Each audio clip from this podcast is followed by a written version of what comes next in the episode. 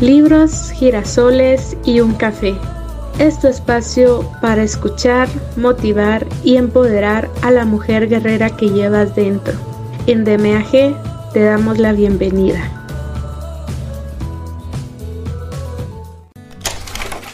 Hola y bienvenidas a este espacio. Les saluda de nuevo Maggie Pineda, su compañera de viaje. Hoy comenzamos con esta nueva aventura que se llama el arte de no amargarse la vida, de Rafael Santandriu. Te aseguro que será una transformación total en tu vida. Sin nada más que agregar, comencemos. El arte de no amargarse la vida. Las claves del cambio psicológico y la transformación personal. Escrito por Rafael Santandriu. Capítulo 9. Reflexión existencial. Había una vez un gran barco transatlántico muy parecido al Titanic. Navegaba entre Londres y Nueva York. Cuando una noche chocó con un iceberg, el impacto provocó un agujero en el casco por donde entraba el agua a raudales.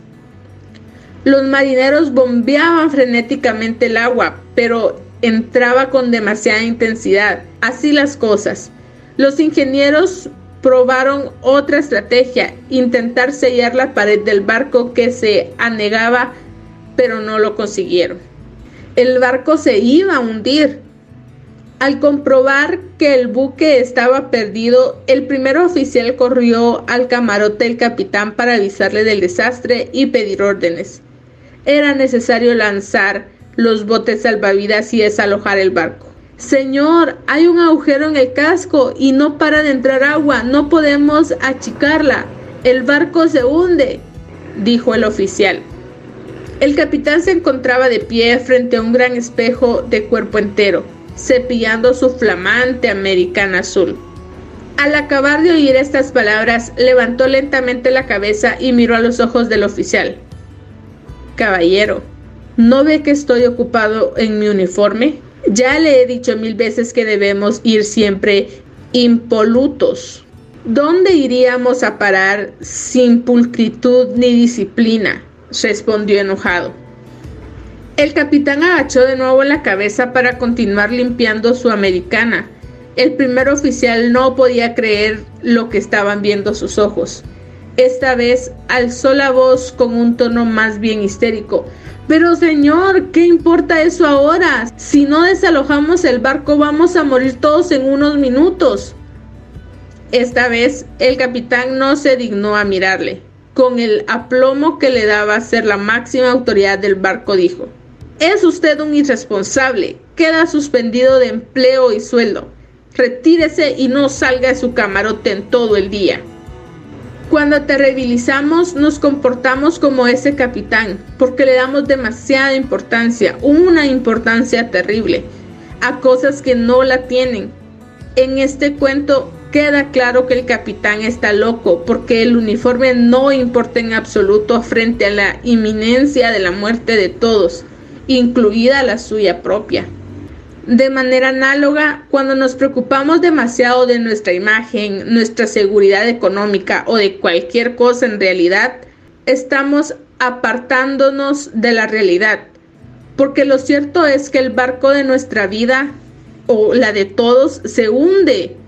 Todos vamos a morir, así que ¿a qué viene tanto alboroto por nimiedades? Enfrentarse a la realidad de la impermanencia de todas las cosas empleando el lenguaje de los budistas a la inevitabilidad de la muerte, aceptar este hecho natural, inevitable e incluso bueno, como veremos más adelante, es sano a nivel psicológico porque nos permite quitarle gravedad a todo. La muerte lo relativiza todo, como dicen. Pensar en la propia muerte es uno de los mejores mecanismos para madurar y tranquilizarse, para ganar fuerza emocional. La quimera de la inmortalidad. A muchas personas el argumento de la muerte les parece una tontería, quizás demasiado abstracto. ¿Cómo es posible que me vuelva una persona más tranquila solamente pensando en la muerte? Preguntan. Pero lo que deberían saber es que el hecho de la muerte no es nada abstracto Pocas cosas hay tan concretas y reales como esa. Y por supuesto que nos volvemos más equilibrados si la tenemos en cuenta. De hecho, así ha sido durante buena parte de la historia de la humanidad. Su escepticismo en este sentido demuestra precisamente que viven en una fantasía, la quimera de la inmortalidad. Hace 100 años las personas vivían mucho más en contacto con la realidad de la muerte. En los pueblos y ciudades los cementerios estaban en el centro, al lado de la iglesia. Cuando se moría un familiar, se velaba en casa durante un par de días en la cama donde había dormido siempre. Los niños se despedían del muerto besándole en la cara y finalmente lo enterraba la familia con sus propias manos. La muerte era algo muy cercano y natural. También estaba presente de otras formas en el día a día de la gente. En la época de nuestros abuelos, todo el mundo mataba a los animales que se comía, al menos a los pequeños, gallinas y conejos. Y eso les hacía estar una vez más cerca de la realidad inevitable y necesaria. Ahora, en el supermercado los animales están cuidadosamente empaquetados y se les ha extraído la sangre y la cabeza para evitarnos pensar que el pobre ha muerto. Es mejor que el pollo parezca un producto manufacturado como un paquete de magdalenas. ¿Quién compraría un pollo ensangrentado hoy en día? Por favor, qué asco. En la actualidad intentamos esquivar todo lo relativo a la parca, huimos de ella, la hemos convertido en un tabú. Cuando empiezo a hablar de este tema en mis conferencias, siempre hay un grupo de personas que tuercen el gesto. ¿Qué hace este hablando ahora de la muerte? Parecen decir. Y es que este asunto nos contraía y hasta nos deprime. Amigos de la parca. Mi padre nació y creció en un pueblo rural del Prineo catalán. Su familia tenía una gran granja enclavada allí desde hacía siglos un lugar muy hermoso que dejó para emigrar a los 20 años a la ciudad de Barcelona. En una ocasión estábamos hablando de la antigua vida en la granja y surgió el tema de los animales de compañía. En su casa tenía mascotas como por ejemplo perros y gatos y animales muy queridos.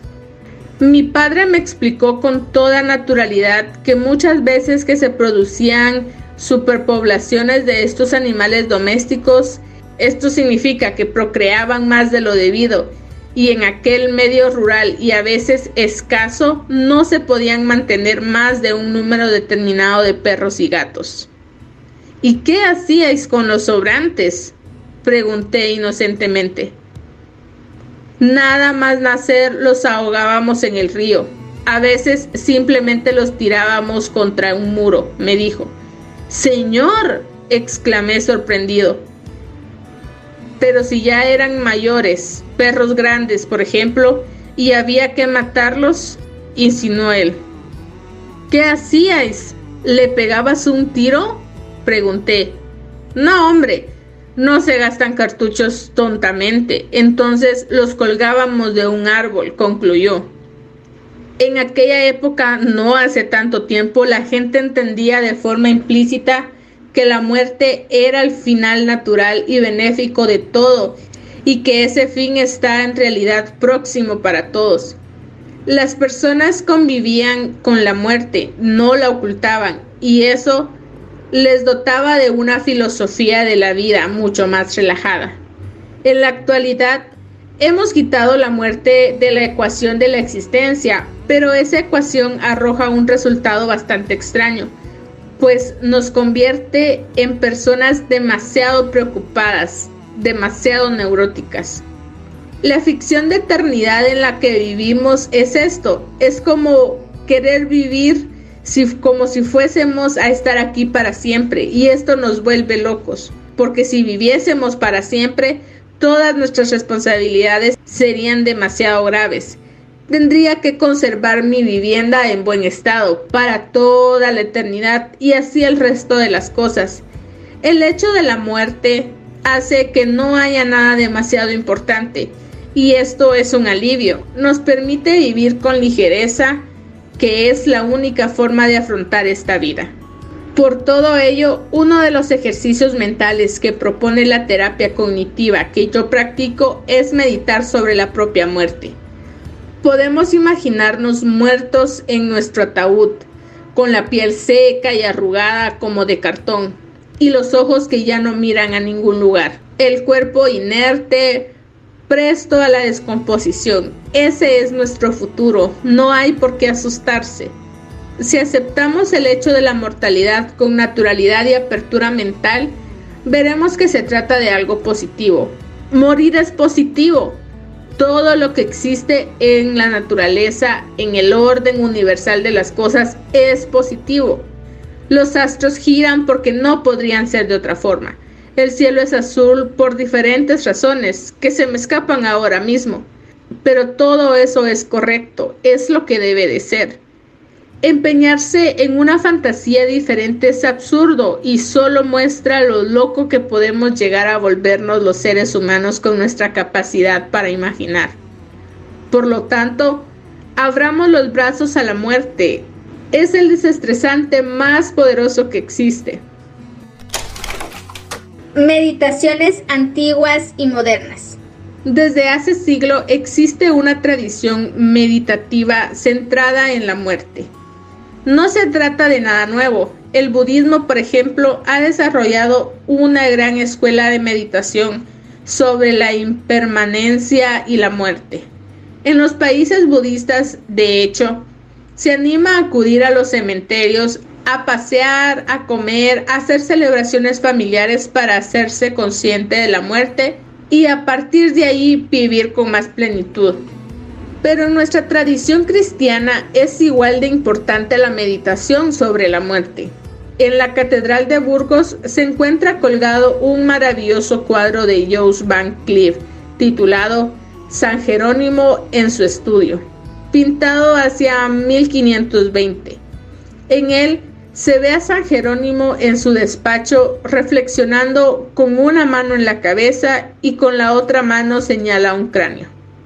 En la Alte Pinakothek de Múnich se expone el famoso cuadro de Suarán, San Francisco arrodillado con una calavera en las manos.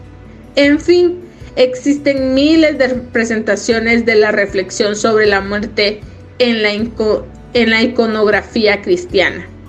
Y es que todo sobre desde los ejercicios espirituales de San Ignacio de Loyola, el trabajo de crecimiento espiritual en el catolicismo ha estado siempre ligado a la meditación sobre la muerte, lo que en otros tiempos se denominaba meditatio mortis. De hecho, hasta no hace mucho tiempo, los monjes capuchinos conservaban en sus celdas los cráneos de sus hermanos muertos. Por truculento o anticuado que pueda parecer, la psicología cognitiva también nos anima a pensar en la muerte, a tenerla siempre en cuenta, aunque también hay que señalar que no tendríamos que hacerlo si no fuera por la fantasía de inmortalidad que impera en nuestra sociedad. Una dosis de realidad. Hace unos años viví una experiencia que me enseñó un poco más a enfrentar la muerte sin temor. En aquellos días mi padre sufrió una embolia. Le hicieron unas pruebas y supimos que le debían hacer varios bypass coronarios. Una intervención quirúrgica mayor que consiste en cortar el esternón para llegar a las arterias cercanas al corazón. El cirujano reemplaza la zona de las arterias parcialmente bloqueadas con segmentos de otras venas o arterias. Para toda la familia fue un shock. Todo fue muy repentino. Era un hombre muy sano y que nunca había pisado un hospital y de un día para otro ingresaba de urgencia con pérdida de la movilidad a causa del ictus y le programaban urgentemente una intervención arriesgada en el corazón. Recuerdo que el día antes de la operación, la familia estuvo a su lado en la habitación del hospital. Éramos varios mi hermano Gonzalo, mi madre, llevábamos toda la tarde allí intentando distraer al enfermo, hablando de naderías. También intentamos desdramatizar la intervención, digamos que inyectarle confianza. El médico que te va a operar hace más de cinco operaciones al día. Ha debido de haber miles iguales que la tuya. Para él está chupado, dije yo. Y mi madre, es la misma operación que le hicieron a Joan Crofty en la década de 1900 y mira qué bien está ahora. Pese a esos esfuerzos para calmarnos, el ambiente estaba muy enrarecido. Era la primera vez en mi vida que veía a mi padre asustado. Se le notaba, aunque él también intentaba disimular. Parecía que faltaba el aire en la habitación. Todos estábamos mal. Quedaba más o menos una hora de visita. Después nos tendríamos que ir y mi padre y su compañero de habitación intentarían conciliar el sueño. A la mañana siguiente temprano empezaría una jornada decisiva. Ahí estábamos los miembros de la familia fatigados y nerviosos intentando darle conversación al enfermo, cuando de repente, para sorpresa de todos, mi hermano Gonzalo exclamó en voz muy alta, ¿Sabes, papá? ¿Y si la operación de mañana no sale bien y te mueres? Al carajo, de algo hay que morirse, ¿no? Se hizo un silencio inmediato, incluso los familiares del compañero de habitación de mi padre callaron. Yo pensé, Dios mío, Gonzalo, se ha vuelto loco, ¿qué narices está diciendo? Pero entonces mi padre cambió de semblante. Recuerdo que se le borraron todas las arrugas de la cara, sonrió y dijo, Tienes razón, hijo, de algo hay que morirse. A partir de aquel instante, ¡puf! cayó el espeso manto que nos enturbía el corazón. Desapareció la niebla y el resto de la tarde fue muchísimo mejor. Por primera vez en todo el tiempo que mi padre llevaba ingresado en el hospital, se le veía relajado, incluso contento, y también a los demás. De alguna forma, aquel arrebato de mi hermano nos abrió la mente. Era cierto, la muerte nos puede llegar en cualquier momento y si es mañana, pues muy bien que sea mañana. Brindemos por la vida y por la muerte también. Lo importante es disfrutar de la existencia, no de cuánto va a durar. Tengo que añadir que la operación salió estupendamente y mi padre está vivito y coleando. Espero que lea estas líneas y se ría conmigo un rato de la parca. Yo, Personalmente no quiero que me entierren. Cuando muera quiero donar mi cuerpo a la ciencia. Si es posible, que lo dediquen a las clases de anatomía de los jóvenes estudiantes de primero de medicina. Que algún jovencito abra mis tripas y aprenda que hay algo por ahí adentro. En cuanto a ceremonias, solo deseo una, que mis familiares y amigos se vayan a tomar unas copas y brinden en mi memoria, por mi querida amiga la muerte, la hermana gemela de la vida. En este capítulo hemos aprendido que, número uno, cada vez que nos estresemos podremos sosegarnos pensando en nuestra propia muerte. Y número dos, imaginarnos muertos es una buena medida preventiva de las ansiedades cotidianas. Capítulo 10. Modelaje. Otra técnica que empleo en mi consulta para ganar racionalidad es la de fijarse en personas que se caracterizan por su fuerza y buena salud mental. Se trata de observarles, de estudiar su manera de pensar para aprender por modelaje. Los entrenadores profesionales saben que una de las mejores técnicas de enseñanza es el modelaje, esto es, observar la ejecución de buenos atletas para que el cerebro de los aprendices capten de forma inconsciente lo que hace el experto. Se aprende mucho mejor observando a un gran jugador de tenis jugar que recibiendo explicaciones de cómo realizar los golpes. Al parecer, tenemos todo un grupo de neuronas en el lóbulo prefrontal, o sea, la zona de la frente, especializadas en aprender por modelaje simplemente observando una y otra vez. Esas neuronas después repiten los impulsos nerviosos que llevan a que los músculos hagan los movimientos deseables. El modelaje también nos servirá para aprender a cambiar el chip mental. A continuación, hablaremos de auténticos campeones de la racionalidad, gente verdaderamente fuerte a nivel emocional. Ellos serán nuestros modelos y haremos bien en intentar pensar siempre cómo lo harían ellos. Personas como Stephen Hawking o Christopher Reeve, alias Superman, nos enseñan que es posible sentirse bien en prácticamente cualquier condición, porque el ser humano es así, la mente es flexible y ahí está la clave del bienestar emocional.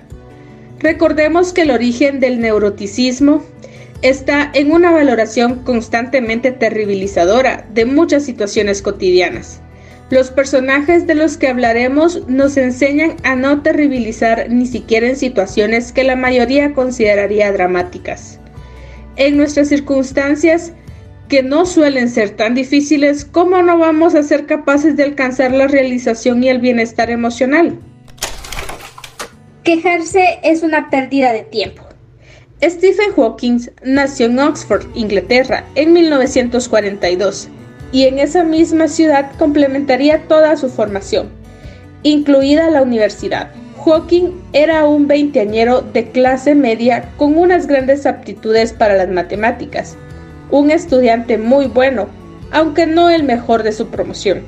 No era el típico genio infantil, Nada hacía pensar que llegaría a ser más tarde uno de los mejores científicos del siglo XX. De hecho, en el campus era famoso más que por su habilidad para la ciencia, por el buen saque que tenía con la cerveza negra. Pero entre gamberradas y fiestas estudiantiles, Hawking fue aprobando los exámenes hasta llegar al último de la licenciatura. Aquella Navidad, sus padres celebraron el éxito de su hijo en la cena de Nochevieja. Además, había conseguido por los pelos ser aceptado en la otra gran universidad de Inglaterra, Cambridge, para iniciar sus estudios de doctorado en nada menos que cosmología. Voy a abrir esta botella que tenía reservada para este momento. Por favor, Stephen, dijo su padre. Sirvió a los que tenía al lado y le pasó la botella a su hijo al otro lado de la mesa. Stephen agarró y se dispuso a llenar su copa. De repente, se dio cuenta de que no podía mantener el pulso. La botella le temblaba en las manos y solo pudo llegar a un tercio del vaso. El resto fue a parar al mantel, que quedó teñido por una espesa mancha roja oscuro. Todos enmudecieron, pero su padre rápido exclamó, Copas en alto por Stephen y todos brindaron al unísono disimulando su preocupación por la falta de coordinación del chico. Aquella misma noche, el padre de Hawking, que era médico, hizo prometer a su hijo que acudiría a hacerse unas pruebas a Londres. Y es que durante aquel año final de licenciatura, Stephen había empezado a experimentar extrañas dificultades motoras que iban en aumento. Se tropezaba con los muebles, Hablaba con menor claridad y le costaba acertar con la llave en la cerradura. A las pocas semanas, los médicos le anunciaron que tenía una enfermedad muy rara, esclerosis lateral amitrófica, o en las siglas ELA. Este problema genético produce la degeneración de toda la musculatura voluntaria del cuerpo y suele conducir a la muerte en dos o tres años. Recién acababa su licenciatura con toda la vida por delante. Hawking supo que estaba sufriendo una parálisis irreversible y que su vida iba a acabar muy pronto. El mismo Stephen Hawking explica que de todos modos fue a Cambridge a iniciar su doctorado, pero cayó en una depresión muy profunda. Durante varias semanas se encerró en el cuarto de su residencia universitaria. Sus padres, sus amigos y sus profesores intentaban ayudarle, pero el muchacho se negaba a ver a nadie. Estaba pasando por las típicas fases del duelo. Se preguntaba, ¿por qué me sucede esto a mí? Se enfadó con el mundo por su crueldad e incluso se negaba a creer en su diagnóstico. Su mundo interior era una tormenta de miedo y ansiedad, con grandes olas de rabia y desesperación. Pero una mañana helada de aquel invierno inglés, Hawking se levantó de la cama y con profundas ojeras bajo los ojos se miró al espejo y dijo, basta. Y no se lo dijo al universo, ni a los médicos, ni a su enfermedad. Se lo dijo a sí mismo. a su mente. Aquel joven estudiante se juró a sí mismo que no iba a desaprovechar los pocos años que le quedaban quejándose. Iba a hacer algo valioso y a disfrutar del proceso. Mucho tiempo después, él mismo explicó que durante aquellas semanas de convalecencia emocional construyó una nueva filosofía personal que se podía resumir en quejarse es inútil y una pérdida de tiempo. Aún cuando me falte toda la movilidad tendré muchas cosas valiosas que hacer. Sin ir más lejos, investigar el cosmos. El joven Hawking se afeitó, se duchó y salió de su cuarto cuando traspasó la puerta principal de su residencia, un antiquísimo edificio donde antes habían habitado estudiantes ilustres como Sir Thomas Newton. Su mirada era nueva, sus ojos centellaban con un brillo desconocido. Iban a aprovechar cada minuto que le diese la vida como un regalo. A los tres años justos, Stephen, bastón en mano, acababa su doctorado como uno de los mejores trabajos de la historia de la cosmología. Sus profesores, científicos de primera línea mundial, se quedaron boquiabiertos. Ahí estaba, por primera vez, la teoría matemática del inicio del universo, el Big Bang, algo que estaban buscando los mejores científicos del mundo, y la había desarrollado un estudiante. Eso era simplemente increíble. Sobre aquel periodo, Stephen diría, el truco fue que me puse a trabajar en serio por primera vez en mi vida y vi que me gustaba hacerlo. Stephen Hawking había dejado asombrada a la comunidad científica por el alcance de sus investigaciones, con una capacidad de análisis sin igual. Sus teorías explicaban la formación y estructura del universo de una forma nítida. Sus explicaciones ampliaban los hallazgos de Einstein, y nos dibujaban por primera vez cómo era el cosmos, los agujeros negros, la luz, el tiempo. Montones de conceptos explicados en cadena por primera vez en la historia de la cosmología. Conceptos que en realidad solo unos pocos podían llegar a entender, y estos solo de forma superficial. De la noche a la mañana se convirtió, como dijo un periodista inglés, en máster del universo. Tras ese primer éxito y con un puesto de catedrático de física teórica en el bolsillo, Stephen Hawking se casó con su primera mujer y enseguida tuvo dos hijos. Mientras tanto, la enfermedad seguía su progresión, condenándolo a la silla de ruedas. Extrañadamente, al margen de la parálisis, su estado físico general era bueno y su vida no corría peligro, pero fue perdiendo movilidad hasta que solo le quedaron sanos los músculos de los dedos de las manos. Cada vez que Hawking se daba cuenta de un nuevo avance de su parálisis, se decía con firmeza, quejarse es una pérdida de tiempo. Con el transcurso de los años, Stephen Hawking ha seguido investigando, acumulando premios y reconocimientos. Ha publicado un libro, Breve Historia del Tiempo, que ha vendido más de 10 millones de copias en todo el mundo. Pero para muchos, lo más valioso de este hombre, de solo 50 kilos de pesos, encasquetado en una enorme silla de ruedas, es su positividad, su mensaje sobre la felicidad. En el verano de 2009, Hawking acudió a Santiago de Compostela a recoger un premio por su trayectoria científica. A continuación, transcribo un pequeño fragmento de una entrevista que le hicieron en aquellos días para La Vanguardia. En 1963 le diagnosticaron esclerosis lateral amiotrófica. A pesar de ello, usted ha seguido con una brillante carrera como investigador. ¿Cuál es el truco? No tengo nada positivo que decir acerca de la enfermedad motora que padezco, pero sí que me enseñó a no compadecerme porque hay otros peores que yo y porque yo puedo seguir con lo que quería hacer. Quejarme sería inútil y una pérdida de tiempo. Es verdad. Además que ahora soy más feliz que antes de desarrollar este mal. Yo le diría a toda la gente que lo está pasando mal que hay salida de cualquier agujero negro, porque no hay peor agujero que este en el que yo vivo. Mis expectativas fueron reducidas a cero cuando tenía 21 años. Los médicos me diagnosticaron una enfermedad que en la mayoría de los casos concluyen el fallecimiento del paciente. En concreto, me dijeron que no acabaría con vida mi doctorado y desde entonces todo me parece un extra. Aquel fue mi periodo oscuro, sufrí una depresión. Me preguntaba por qué me tenía que pasar esto a mí, pero finalmente decidí seguir viviendo y luchar. Conocí a mi primera esposa, tuve hijos y acabé mi doctorado con un trabajo que sentó las bases matemáticas del Big Bang. Pasé de sentirme lo más bajo a ser un héroe. Y hasta el día de hoy, Stephen Hawking sigue sintiéndose un héroe de su propia vida.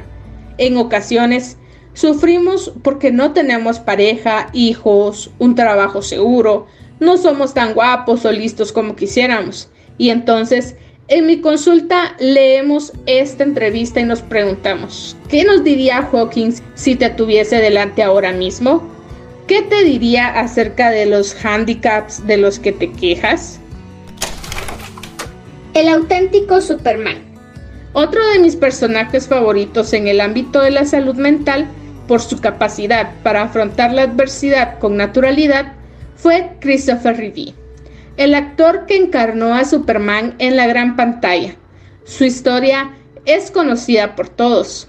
Casado y padre de tres hijos a la edad de 43 años, sufrió un accidente mientras montaba a caballo y se quedó paralítico. Solo podía mover la cabeza e incluso para respirar necesitaba tener una máquina conectada directamente a la tráquea. Durante los primeros días en el hospital, Postrado en una cama y ya consciente de la gravedad de sus lesiones, el actor norteamericano habló a solas con su esposa Dana. Mira cómo estoy, es mejor acabar con todo lo antes posible, ¿lo entiendes? ¿Me ayudarás? Sin poder contener las lágrimas, su mujer, una persona también excepcional, se tomó unos segundos para responder, sí, lo haré. Se hizo el silencio entre ambos. Se miraron fijamente a los ojos y Dana prosiguió. Te diré esto una sola vez. Te apoyaré en cualquier cosa que quieras hacer, porque es tu vida y tu decisión. Pero quiero que sepas que estaré contigo para siempre, no importa lo que pase, sigue siendo tú y te amo. Christopher Reeve cuenta en su autobiografía Still Me o en español Aún sigo siendo yo, que estuvo reflexionando durante esos días impactado por la determinación de su esposa. Finalmente tomó una decisión. Iba a vivir. Y no solo eso, sino que iba a hacer algo hermoso por sí mismo y por los demás. Iba a aprovechar su vida como no lo había hecho hasta ahora. Y efectivamente, a partir de ese día su vida se convirtió en una auténtica aventura como las que antes encarnaba en la ficción. Para empezar, se fijó tres objetivos. El primero, cuidarse a sí mismo de una forma ejemplar, acudir a los médicos más prestigiosos e intentar mejorar su situación médica como si de una competición deportiva se tratase. En segundo lugar, iba a crear una fundación para la investigación y ayuda de las personas con lesiones medulares. Los fondos que aportó y la experimentación personal que llevó a cabo permitieron que la ciencia avanzase en ese ámbito como nunca antes se había hecho. Y tercero, se propuso amar a su familia y a sus amigos de la forma más profunda y enriquecedora posible. Christopher Reeve sobrevivió nueve años más. El 10 de octubre de 2004 falleció a causa de una infección que no pudo curarse pero durante todo ese tiempo tuvo una vida maravillosa. Se sintió fuerte y feliz. Su esposa y sus hijos estuvieron a su lado y disfrutaron de la sensación de estar haciendo algo verdaderamente útil y emocionante. Con respecto a la investigación de nuevos tratamientos para las lesiones medulares, el impulso de Rivi fue decisivo para hallar nuevas terapias con células madre. En aquellos años, el presidente de Estados Unidos, George W. Bush prohibió la investigación con esa metodología y Rivi entabló una lucha sin cuartel en contra de esa ley fanática e ilógica. Al mismo tiempo, él mismo se sometió a tratamientos innovadores fuera de Estados Unidos, en programas científicos promovidos por su fundación. Antes de morir, Rivi había logrado un hito en la medicina de las lesiones medulares. Y esto era recuperar el 80% de la sensibilidad epidérmica de su cuerpo. En aquellos días, declaró, recuperar la sensibilidad, sentir el tacto después de tantos años es algo tremendamente significativo. Significa nada más y nada menos que puedo sentir cómo me tocan mis hijos y esto es una diferencia extraordinaria y de gran importancia para mí. De hecho, gracias a su trabajo, ya se han tratado con éxito algunas parálisis usando células madre, como la lesión medular de la coreana Hawin Mi Sung en el año 2004. En varias ocasiones, Rivi habló de su receta para el optimismo. Es de una importancia capital no dejarse vencer nunca por la negatividad, no solo por salud mental, sino literalmente por la salud física. Porque si se deja que la negatividad campe a sus anchas, se expande. Tú tienes mucho poder sobre tu mente. Úsalo. Su vida estaba centrada en lo que podía hacer y no en sus limitaciones. De esa forma, conseguía hacer de cada día algo hermoso y como lo descubrió las posibilidades eran inmensas. En una entrevista que concedió en aquellos años afirmó, lo mejor que puedo hacer es empezar la jornada preguntándome algo así como, bueno, ¿qué puedo hacer yo hoy? ¿Hay algo que pueda emprender?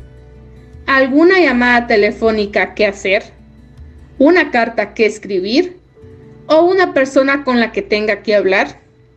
Años más tarde, sus tres hijos recuerdan aquella época como la más bella de su vida. Además, la experiencia fue una auténtica escuela de vivir.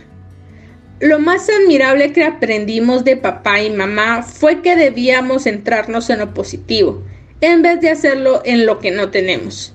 Si nos concentramos en lo que poseemos y no en las carencias, se abre todo un mundo de posibilidades. Las historias de Hawking o Rivi no son exactamente historias de superación. Desde mi punto de vista, son relatos de salud mental. Estos hombres descubrieron la base del bienestar emocional, que consiste en saber que ya poseemos todo lo necesario para tener una vida muy buena. Todos nosotros, sea cual sea la situación en la que nos encontremos, ya podemos ser felices.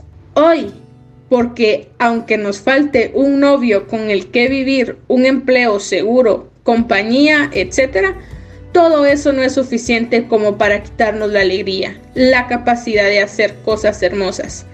La mayor parte de las razones por las que nos lamentamos son humo. Lloramos por carecer de tonterías innecesarias para la felicidad, aunque a veces nos cueste tanto verlo. Muchas veces en mi consulta hablamos sobre Stephen Hawking, Christopher Rivi y muchos otros modelos de salud mental. Leemos entrevistas y fragmentos de sus biografías. Y cuando hemos acabado de hacerlo y hemos entendido su potente mensaje, les pregunto a mis pacientes, ¿quieres ser tú también del club de Stephen Hawking? La respuesta suele ser un decidido y potente sí.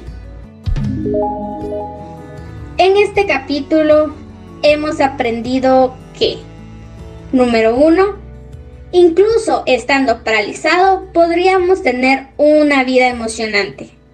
Número dos, se trata de no quejarse y fijarse en lo que sí podemos hacer. Número tres, si me pregunto, ¿Qué me diría Hawking o Rivi de mis quejas? Obtendré una buena corrección a mis terribilizaciones. Tercera parte. Aplicaciones prácticas. Capítulo 11. Perder el miedo a la soledad. En la provincia de Bihar, en India, vivía un viudo llamado Kumar con su amado hijo Samu. Cuando la hermana de Kumar contrajo una rara enfermedad infecciosa, este decidió ir a visitarla. Había cierto peligro de contagio, así que Kumar dejó solo a Samu, que ya tenía 11 años y sabía hacerlo todo en casa. Pero en ausencia de Kumar, unos vandaleros entraron en la vivienda y robaron todo lo que había de valor. Y no solo eso, para no dejar testigos, decidieron raptar a Samu e incendiar la casa. El regreso de Kumar no pudo ser más doloroso. En cuanto llegó y vio la casa calcinada, el terror se apoderó de su mente y corrió a buscar el rastro de su hijo. En un rincón encontró unos huesos quemados y dedujo que debían ser los restos del pequeño Samu. Con el corazón roto, tomó delicadamente los huesos y cenizas que habían debajo y los metió en una bolsa de terciopelo. Pero a cabo de unos meses, el pequeño Samu consiguió escapar de los bandidos y viajó de vuelta a su pueblo. Una vez allí, buscó la nueva casa de su padre y llamó insistentemente a la puerta. ¿Quién llama? preguntó el padre sin ganas de ver a nadie. Soy Samu, ábreme, contestó el niño. Kumar estaba muy deprimido y solo le alcanzaron las fuerzas para coger su saco con los restos de su hijo y decir, Tú no eres mi hijo, a él lo tengo yo en mis brazos ahora mismo. ¿Qué dices, padre? ¿Te has vuelto loco? Soy Samu, tu hijo, dijo el chico empezando a pensar que quizás se trataba de otro hombre y no de Kumar. Vete, bandido. Si abro la puerta será para quitarte la vida. No nos molestes más a mí y a mi pobre hijo, gritó el padre. Finalmente, Samu se dio por vencido y salió del pueblo convencido de que ahí no sería nunca más bien recibido. Kumar, por su parte, siguió abrazando su saco de huesos hasta el día de su muerte. Esta clásica historia oriental pretende ilustrar cómo a veces nos aferramos a ideas falsas que nos traen invariablemente la desdicha. Si nos atreviésemos a explorar otras propuestas, cambiaría por completo nuestra percepción de muchos de nuestros miedos o amenazas inventadas. El temor a la soledad, o el aburrimiento son dos ejemplos de ello. Si cambiamos nuestra forma de entender estas dos emociones, de repente el miedo o la soledad o el aburrimiento se desvanece por completo. En una ocasión estaba dando una conferencia sobre psicología cognitiva y en el turno de preguntas un hombre que debía de tener más de 70 años me dijo, Está muy bien todo lo que dice usted, me gusta, pero yo estoy muy triste por culpa de algo que no tiene solución. Mi esposa murió hace dos años y me siento muy solo. Y es que la soledad es muy mala. En ese mismo momento iniciamos un debate sobre un tema clave, la soledad, que he mantenido muchas veces. Le pregunté con cierta socarronería. Ah, entiendo, Así que está usted viviendo en una isla desierta, ¿verdad? No, ¿qué va a ser? Vivo en Barcelona, de hecho, cerca de aquí, respondió riendo, porque aunque profundamente infeliz, aún mantenía su sentido del humor. Entonces, enérgicamente le dije, pues no entiendo eso que me cuenta. Si miro ahora mismo por la ventana de esta sala, Veo pasar a mucha gente por la calle. Esa soledad de la que me habla está solo en su mente, mi querido amigo. Y es que el temor a la soledad es una idea absurda que abunda en nuestros días y que no tiene ni pies ni cabeza. Nadie está solo en nuestras ciudades, pueblos o incluso aldeas. Siempre hay gente a nuestro alrededor y sin duda alguna muchas personas desearían tener una maravillosa relación con nosotros. Esa soledad de la que hablan muchos es una quimera. Basta ya de creer en ese fantasma inexistente. Mi interlocutor me explicó un poco más acerca de sus sensaciones. Pero es que cuando me levanto de la cama veo que ella no está y que tengo todo el día por delante y se me hace un nudo. Como hemos visto en los capítulos anteriores de este libro, las emociones son producto de unos pensamientos determinados. La falta de un ser querido produce malestar, pero después de un tiempo, entre seis meses y un año, somos nosotros los que mantenemos la tristeza, porque esta ya debería haber dejado paso a las ganas de vivir, a experimentar vivencias hermosas. Ya lo creo que sí, eso sí, si no te dices lo contrario. Sin darse cuenta, nuestro anciano amigo defendía su propia tristeza, argumentaba a favor de ella, se decía a sí mismo frases del estilo como, es horrible no tener a mi esposa conmigo, no puedo hacer nada valioso por mí y por los demás. Más adelante, tuve la oportunidad de tratarle en mi consulta y con un poco de apertura mental empezó a vislumbrar que tenía muchas opciones de disfrutar de sus últimos años de vida.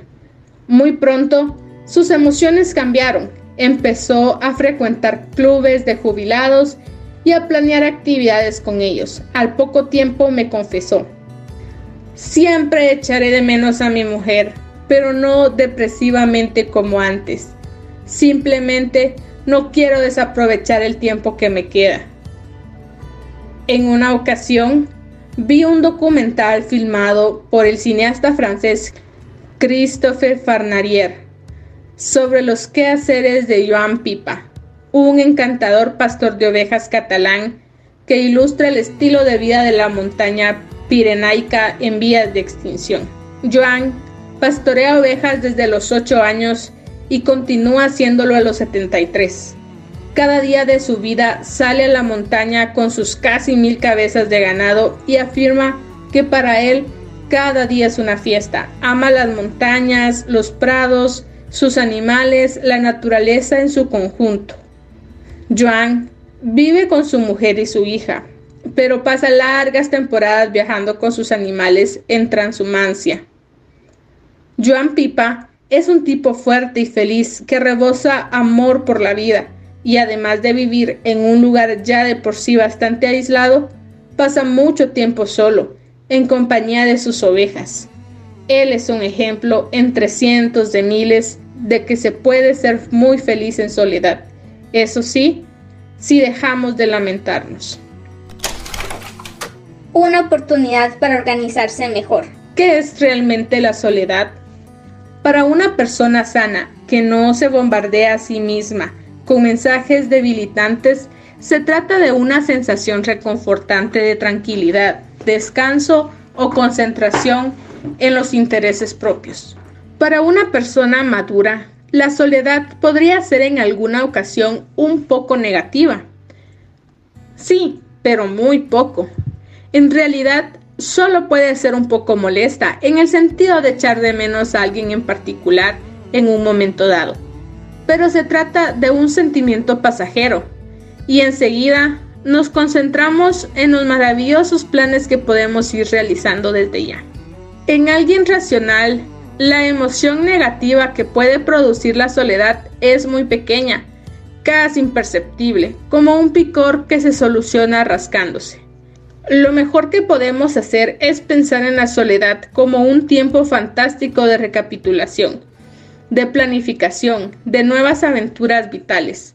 Estar solo es como borrar la pizarra para disponerse a llenarla de actividades realmente positivas y gratificantes seleccionando cuidadosamente lo que deseamos hacer y a quién queremos ver. No hay ninguna prisa por hacer nada compulsivamente. En ámbitos budistas se dice que el buen monje hace pocas cosas, pero las pocas cosas que hace las hace muy bien. Parsimoniosamente, disfrutando de cada acción, la persona madura y feliz Dirige su vida como el pintor que trabaja con su lienzo, disfruta creando una obra de arte.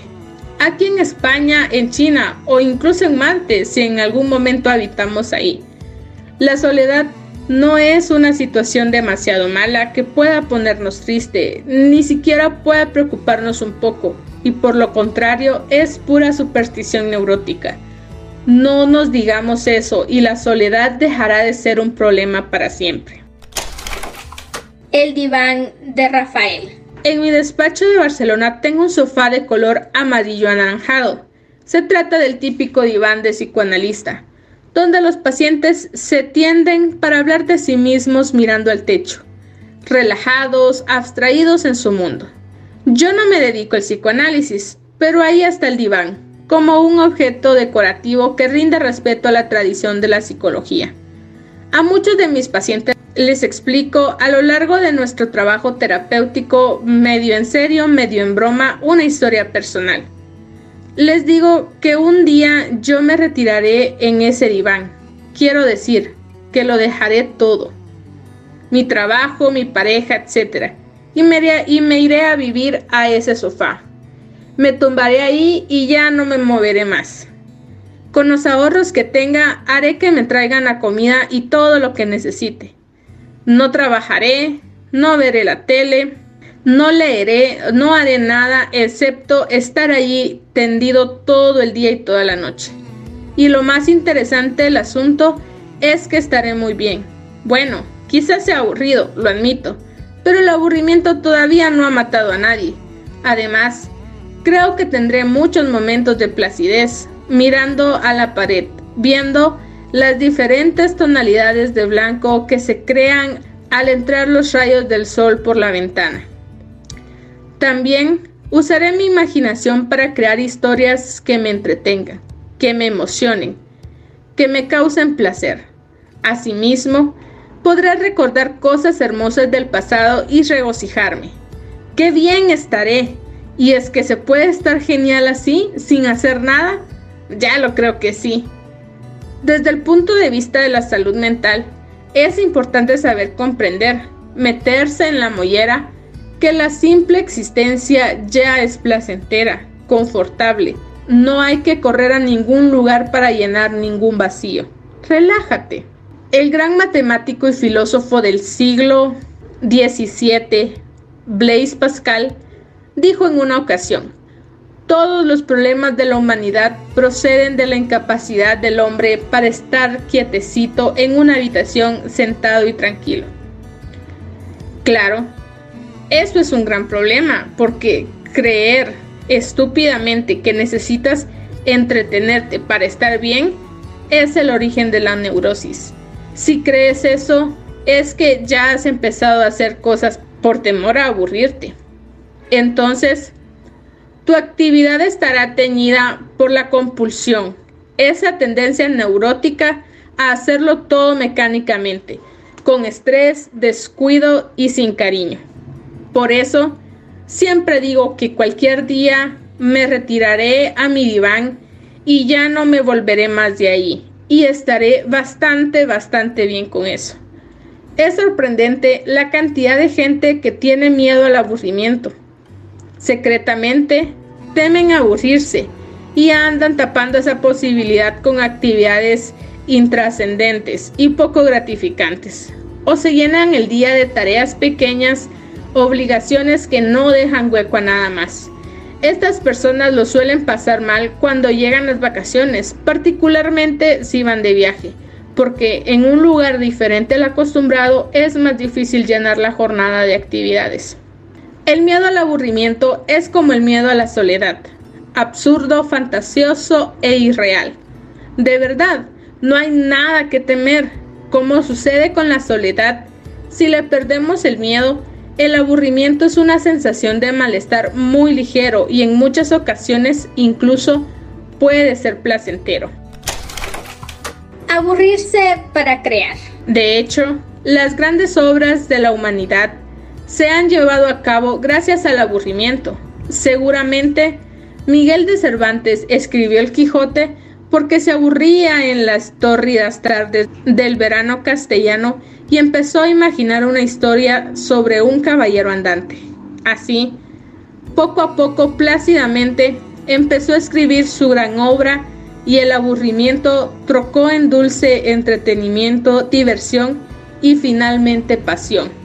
El aburrimiento placentero también me hace pensar en el dulce far niente italiano, el dulce de no hacer nada.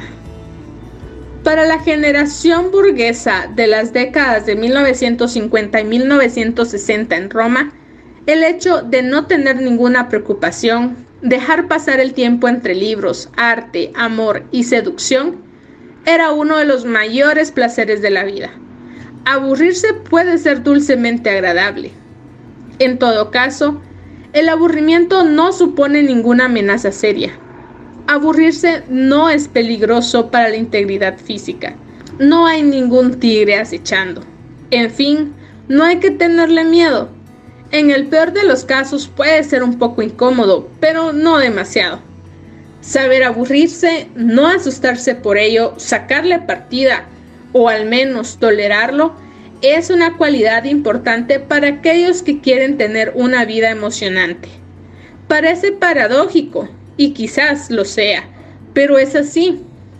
Aburrirse de vez en cuando es una condición necesaria para tener una vida emocionante. Todo aventurero tiene momentos de hastío. En el devenir de sus aventuras, largas horas esperando en un aeropuerto, quedarse dos días atrapados en un pueblo perdido sin transporte, etc. Más adelante en este libro veremos que la tolerancia a la frustración es una habilidad muy valiosa, pero además, si nos relajamos no lo sufriremos tanto y a cambio obtendremos una especie de pasaporte para hacer lo que queremos hacer. ¡Socorro! No me puedo decidir. Y algo parecido pasa en el ámbito de las decisiones. A veces nos entra un miedo irracional a decidir. Como veremos a continuación, este problema se debe a que desarrollamos lo que yo llamo el complejo de Damocles, Recuerdo un caso de dificultad para decidir bastante curioso. Un paciente llamado Bruno vino en una ocasión a la consulta bastante abatido porque su principal afición, la que le daba más placer, se había arruinado aquella semana por un problema de indecisión. A Bruno le gustaba mucho acudir a un servicio de prostitución de lujo de Barcelona. Iba sin falta una vez por semana. Me explicó que la última vez la Madame le había mostrado, como era habitual, un álbum de fotos de las chicas disponibles. Bruno se fijó en dos de las profesionales. Una era rubia, alta y con clase. La otra morena, curvilínea y sensual. Le gustaban las dos por igual, pero de repente no sabía por cuál decidirse al cabo de media hora de intenso debate, muy, muy intenso, la madame se encaró con él. Oye, chato, decídete o te largas. ¿Qué te piensas? ¿Que es esto una biblioteca? Bruno, presionado por la situación, escogió el azar, pero me confesó. Una vez con la chica no pude disfrutar nada. Todo el rato pensaba en que tenía que haber elegido a la otra. De hecho, ni siquiera pude acabar. Me dio mucha rabia con lo caro que son estos servicios. El problema de Bruno, como en todos los casos de indecisión, es que no podía permitirse fallar. Él mismo se presionaba hasta tal punto de que le resultaba muy difícil escoger. Por culpa de sus valoraciones mentales, la persona ve como algo insoportable el hecho de no disfrutar tras haber invertido mucho dinero. Y esa obligación de gozar introduce demasiada presión en el acto sexual. Las personas con dificultades para decidir crean siempre en su mente dos alternativas peligrosas y se ven atrapadas entre ellas como Damocles con su espada. En el caso de Bruno, estar con la rubia cuando la mejor es la morena o al revés Decidirse por la morena y perderse la rubia, en su mente ambas posibilidades de error eran terribles porque el elevado gasto que le suponía su afición semanal le obligaba a disfrutar al máximo. La solución para los indecisos siempre pasa por darse cuenta de que ninguno de los dos fallos son terribles.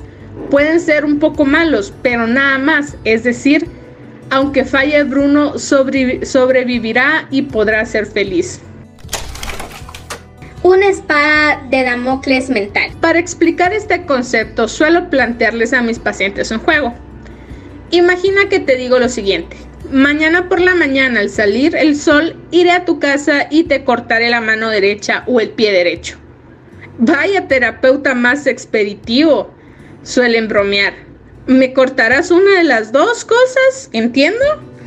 Sí, pero como soy muy generoso, te dejaré escoger.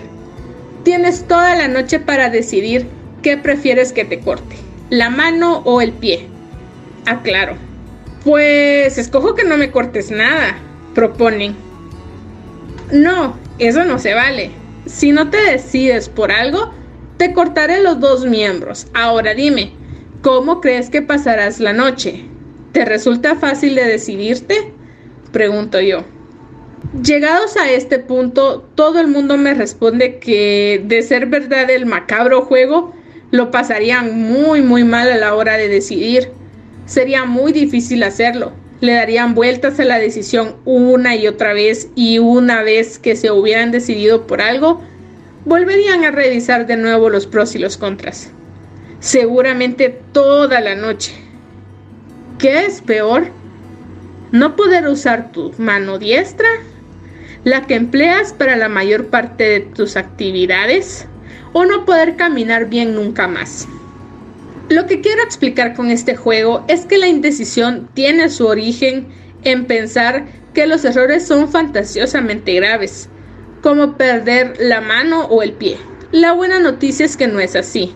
En la gran mayoría de los casos, una mala decisión no implica riesgos para la supervivencia física, así que no es algo grave.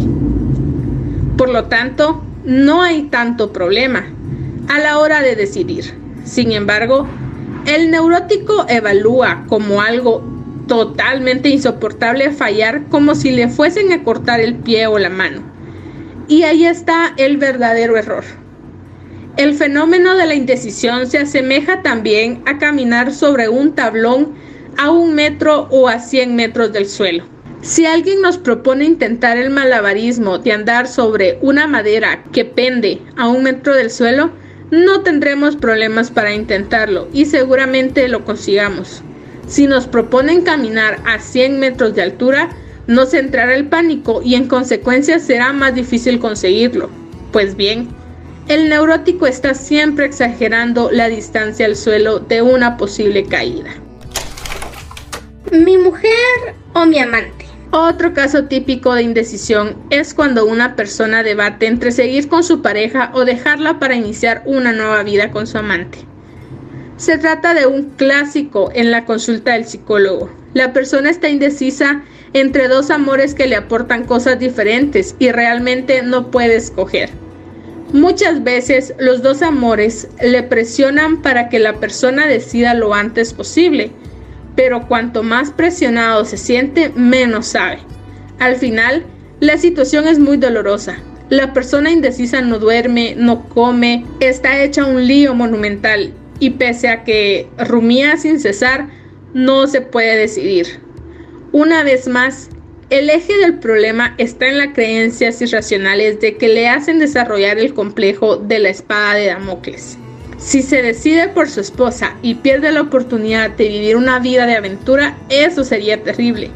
Y lo contrario, perder la vida familiar por algo que quizás sea pasajero sería un error imperdonable. Esto es, Cualquiera de las dos amenazas es como si hubiese caído una bomba nuclear sobre la ciudad.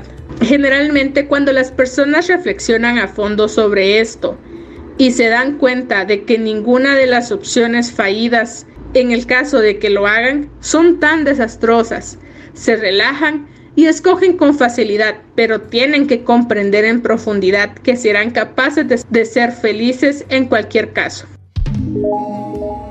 En este capítulo hemos aprendido que, número uno, la soledad y el aburrimiento nunca pueden ser sensaciones muy desagradables a no ser que te convenzas a ti mismo de ello. Número 2. La dificultad neurótica a la hora de tomar decisiones es fruto de terribilizar sobre las consecuencias negativas de los errores. Y número 3. Esos errores y sus consecuencias no son horrorosos, así que relájate. Verás que ahora así es fácil decidir. Como ven, tendrán los siguientes días para analizar y reflexionar todo lo que hemos aprendido hoy. Nos vemos la próxima semana para una siguiente dosis de este espacio, libros, girasoles y un café. Un abrazo y hasta pronto.